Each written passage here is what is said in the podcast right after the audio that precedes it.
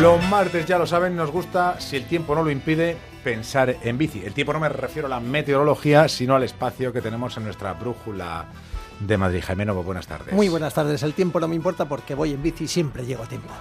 Qué bonito. ¿Qué tal estás? Fenomenal, fenomenal. Gracias Mira, por ocuparte. No, ¿Quieres que te lo cuente la- cómo estoy? ¿O luego- vas a contarme luego, tú cuando lo termine la cuando termine la- Mira, yo te prometí al principio que hablaríamos de los aparcabicis. ¿Por qué? Porque son bonitos, porque son necesarios, porque quedan bonitos puestos, porque viene bien a los conductores, porque viene bien a los peatones, porque viene bien a los ciclistas. Pues a todo que sí.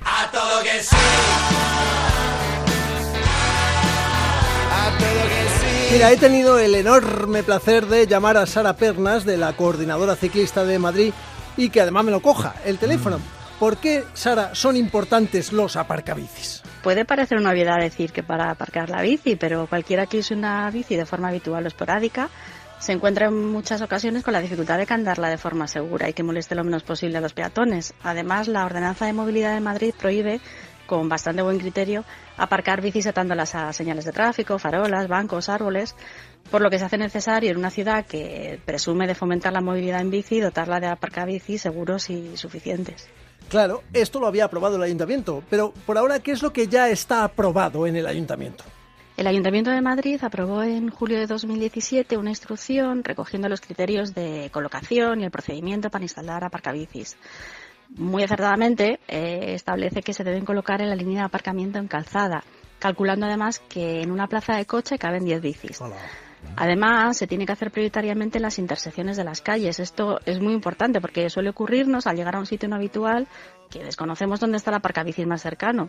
Habitualmente está en lugares poco intuitivos, en el lateral de una plaza, a la mitad de una acera y en ocasiones bastante escondidos. Si sabemos que siempre se colocan en los cruces o en las cabeceras de las calles, pues mejorará su uso. Además, también recoge que se coloquen aparcabicis en lugares que tienen mucha afluencia de público, como centros de salud, bibliotecas, intercambiadores de transporte público, museos, polideportivos, mercados. Colegios, por ejemplo. Pero bueno, esto está aprobado, pero ¿y si lo ha aprobado el ayuntamiento, por qué no se ha hecho hasta ahora? La verdad es que en ocasiones los misterios del ayuntamiento son inescrutables y seguramente la respuesta más acertada la deberían dar desde allí. Queridos ciclistas urbanos, son inescrutables. El Ayuntamiento de Madrid ha aprobado la instalación de aparcabicis, pero los aparcabicis no se pueden ver ni tocar aún. Pero lo esencial es invisible a los ojos, ¿o no? Significa que los aparcabicis están ahí, pero no podemos verlos. Quizá, ¿quién lo sabe?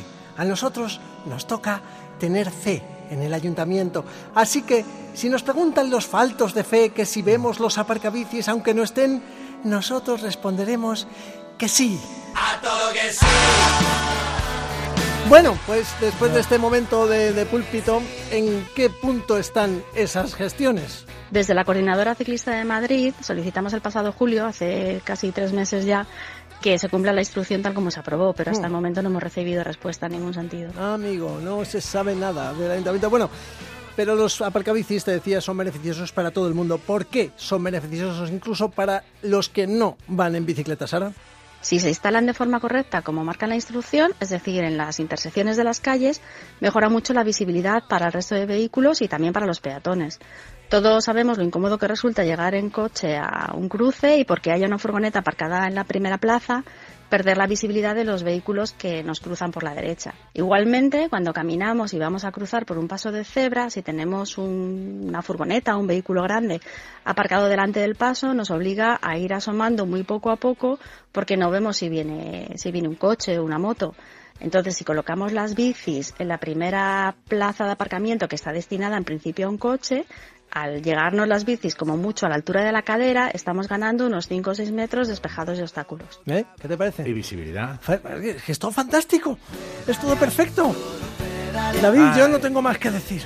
Bueno, dime eso tan bonito que me dices para terminar la Ah, sección. dime dónde trabajas.